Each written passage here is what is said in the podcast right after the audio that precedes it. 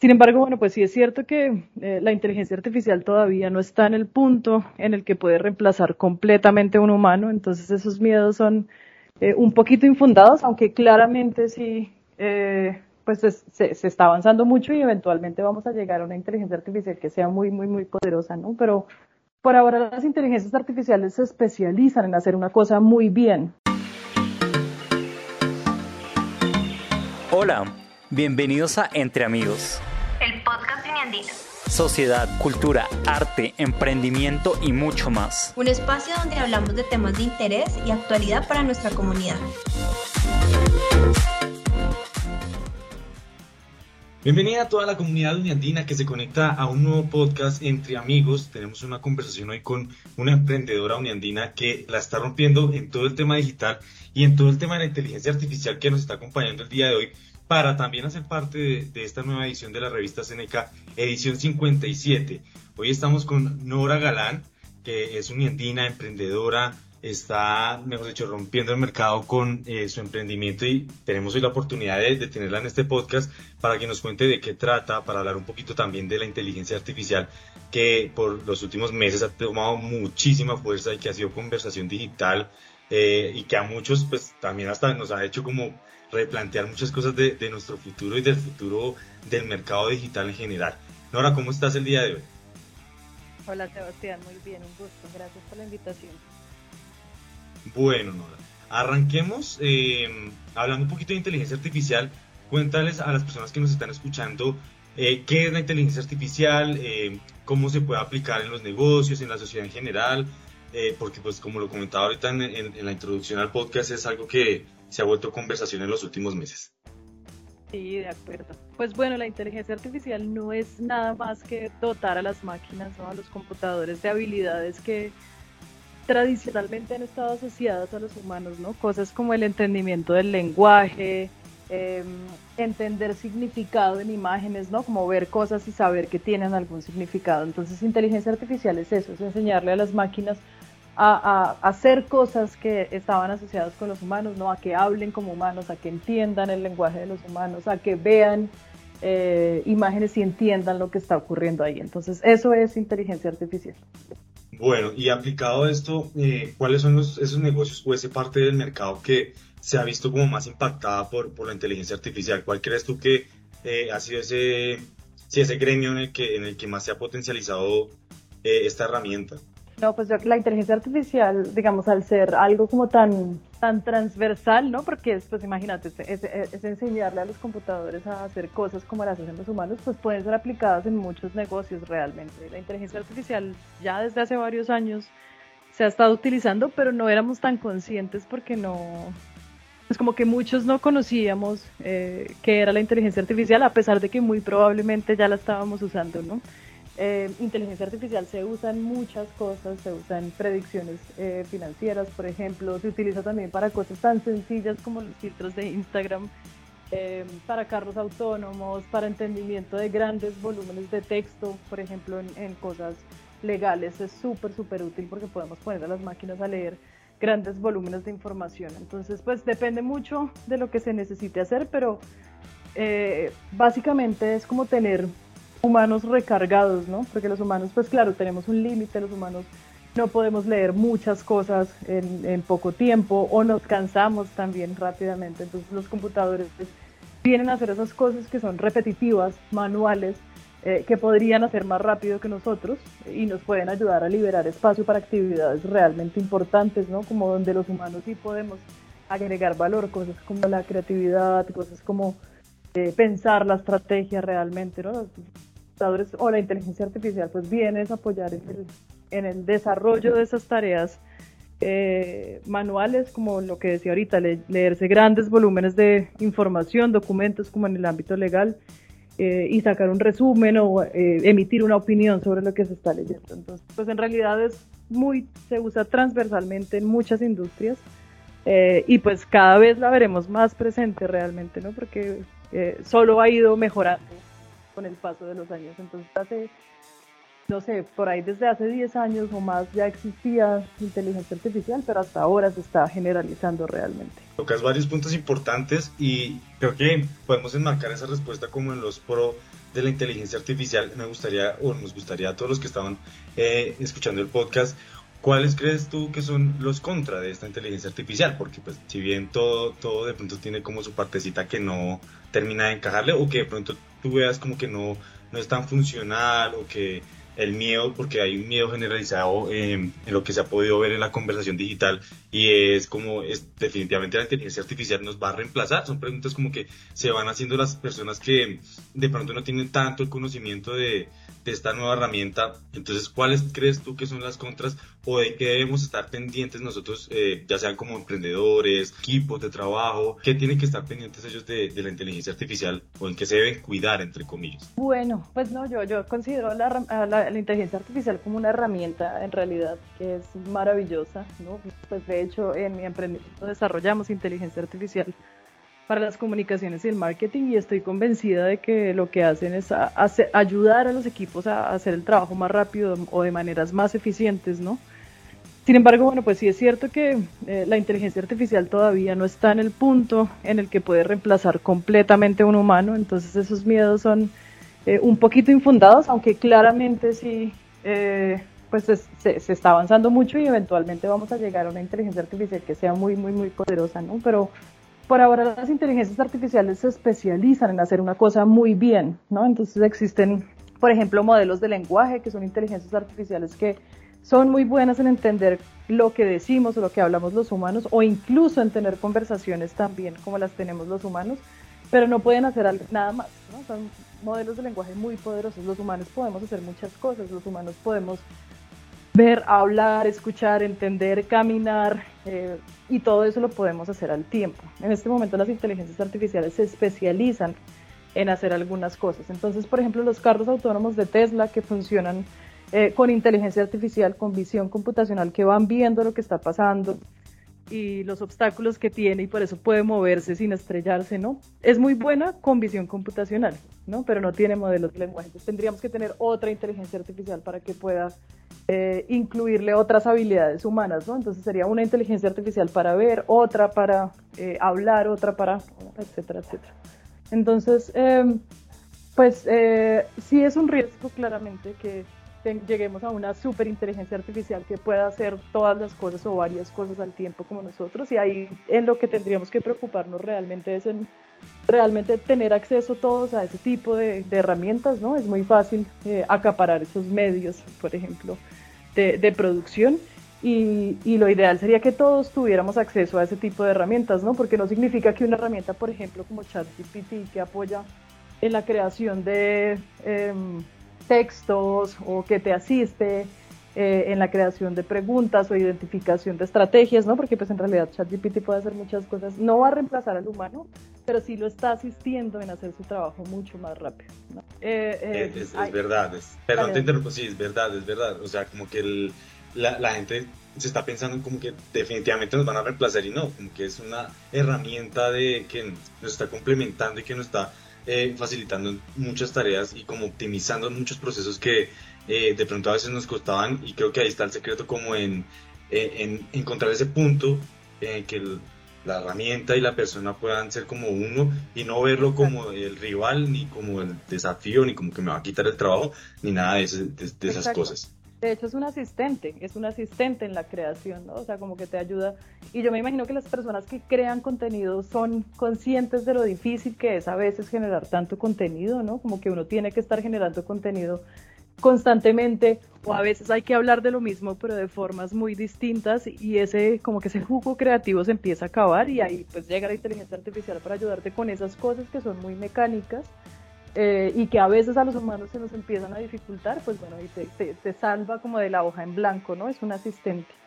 Entonces, pues habría que aprender, digamos que el contra estaría en no eh, utilizar o saber utilizar esas herramientas para potenciar nuestro trabajo.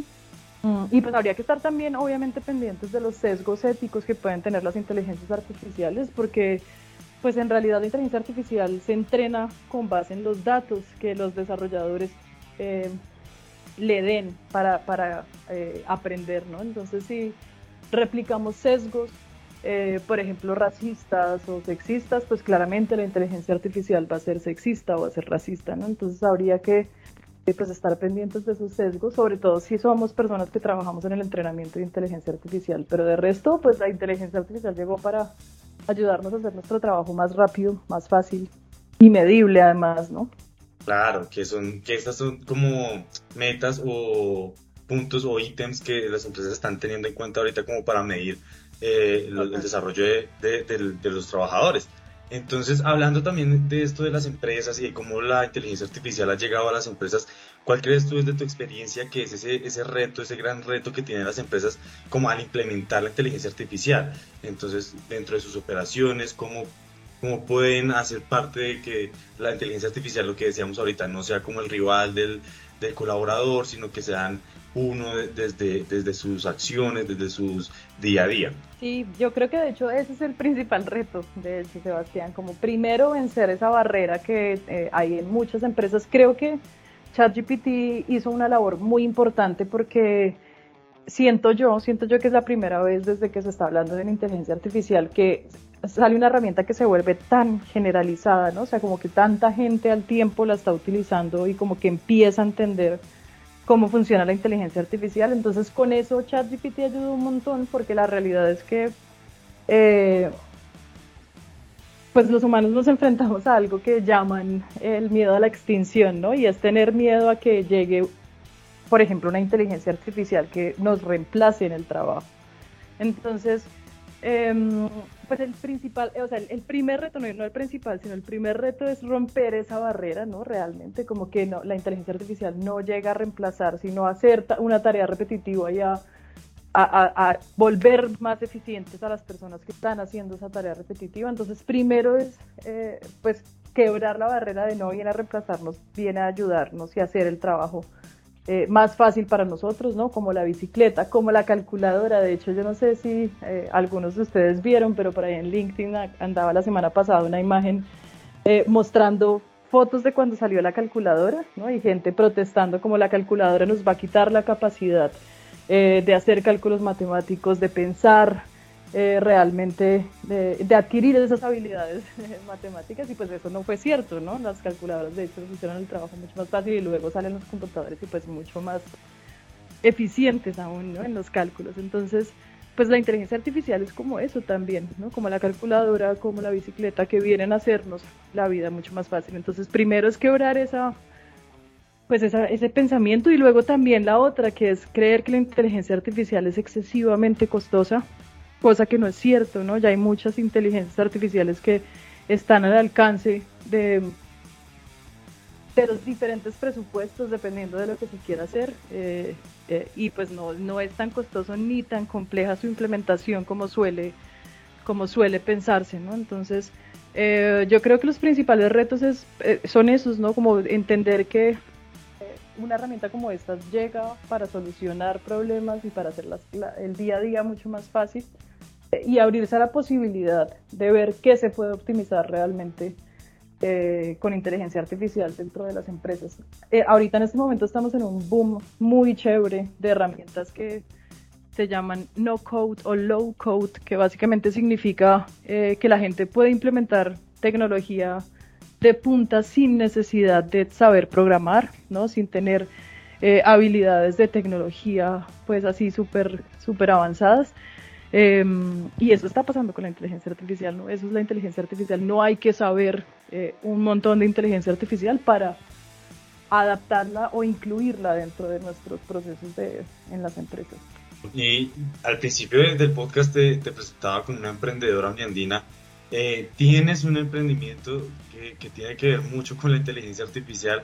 Háblame un poco o háblanos un poco de eh, la ballena y el jaguar cuéntales a las personas que nos están escuchando sobre qué trata, cómo funciona, mejor dicho, el pitch acá de la vida para, para las personas que nos estén escuchando.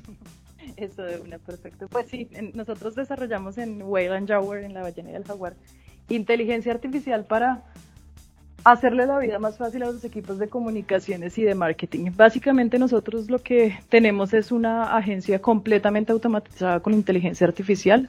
Es una aplicación que se llama Oceana, eh, donde nuestros usuarios pueden tener monitoreadas todas las eh, fuentes, o no más bien todos los canales de contacto que tienen con sus usuarios, con sus audiencias. Eso puede ser redes sociales, medios de comunicación, pueden ser comentarios en marketplaces, pueden ser encuestas propias, eh, reviews en páginas eh, de internet, etcétera, etcétera, ¿no? cualquier canal digital de contacto con sus audiencias y lo que hacemos es entender lo que aman, odian y necesitan sus audiencias ¿no? para poder crear una estrategia que sea más efectiva para ellos eh, y a la vez generamos contenido de manera automática con inteligencia artificial. Entonces, Podemos crear artículos de blog, descripciones de productos, eh, optimización de metatítulos y metadescripciones para eh, motores de búsqueda, etcétera, etcétera. Entonces lo que hacemos es entender, cómo cerrar el ciclo completo, entender qué está funcionando, de qué están hablando, crear contenido basado en las agencias y medir el desempeño, en las agencias, no en las tendencias, perdón, y medir el desempeño de ese contenido. Eso es lo que hacemos con Oceana en Wayland Jower súper interesante y, súper eh, funcional para todos esos equipos de comunicaciones que lo que tú decías y lo que hablábamos al principio del podcast y es que a veces eh, para los creadores de contenidos y me incluyo ahí, a veces tenemos momentos en que definitivamente esa hoja en blanco es, mejor dicho, el, el, verdadero reto. Bueno, háblanos de... Sí, Háblanos de, del inicio de esta idea, cómo nace esta idea, hace cuánto nace esta idea de, de, negocio. Cuéntanos un poco de esos inicios. Dale, pues bueno, nosotros nacimos en el 2017, ya hace casi seis años, ahorita en mayo seis años. Estamos en el mercado hace cinco años, ¿no? Nos demoramos ahí un tiempito desarrollando la herramienta.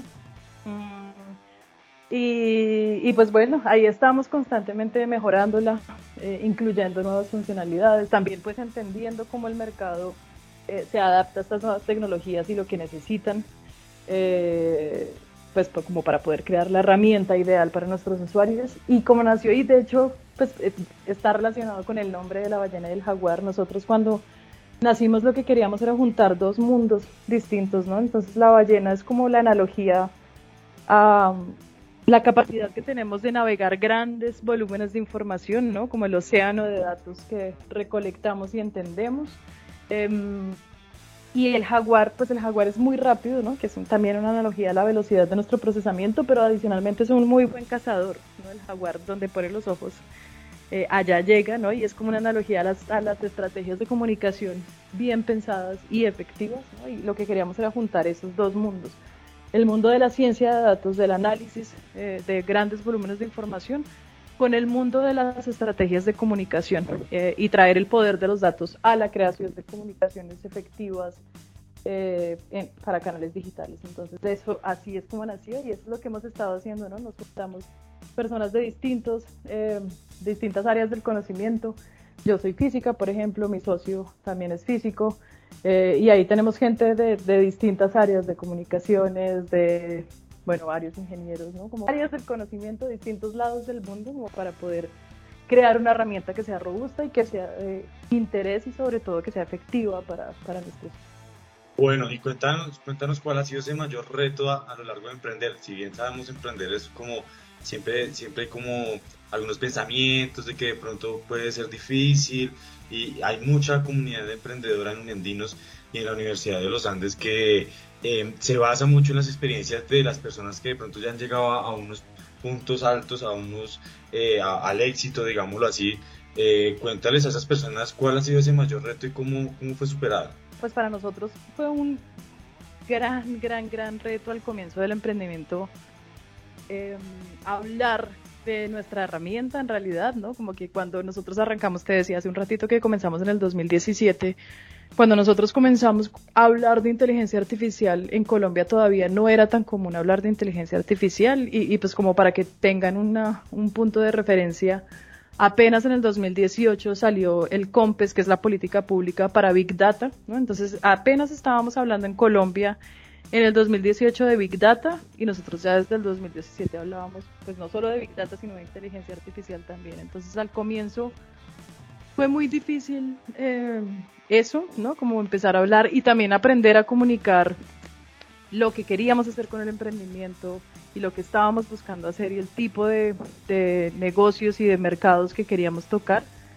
Bueno, pues fuimos aprendiendo poco a poco cómo, cómo comunicar mejor lo que queríamos lograr y además pues también la comunicación se hizo más fácil porque el mercado se empezó, empezó a madurar más también, ¿no? Como a entender que se podía utilizar inteligencia artificial, que era algo que había llegado para quedarse además, ¿no? Que teníamos que hacerlo y que teníamos que implementarlo. Entonces pues al, comienzo fue muy difícil eso, la conversación.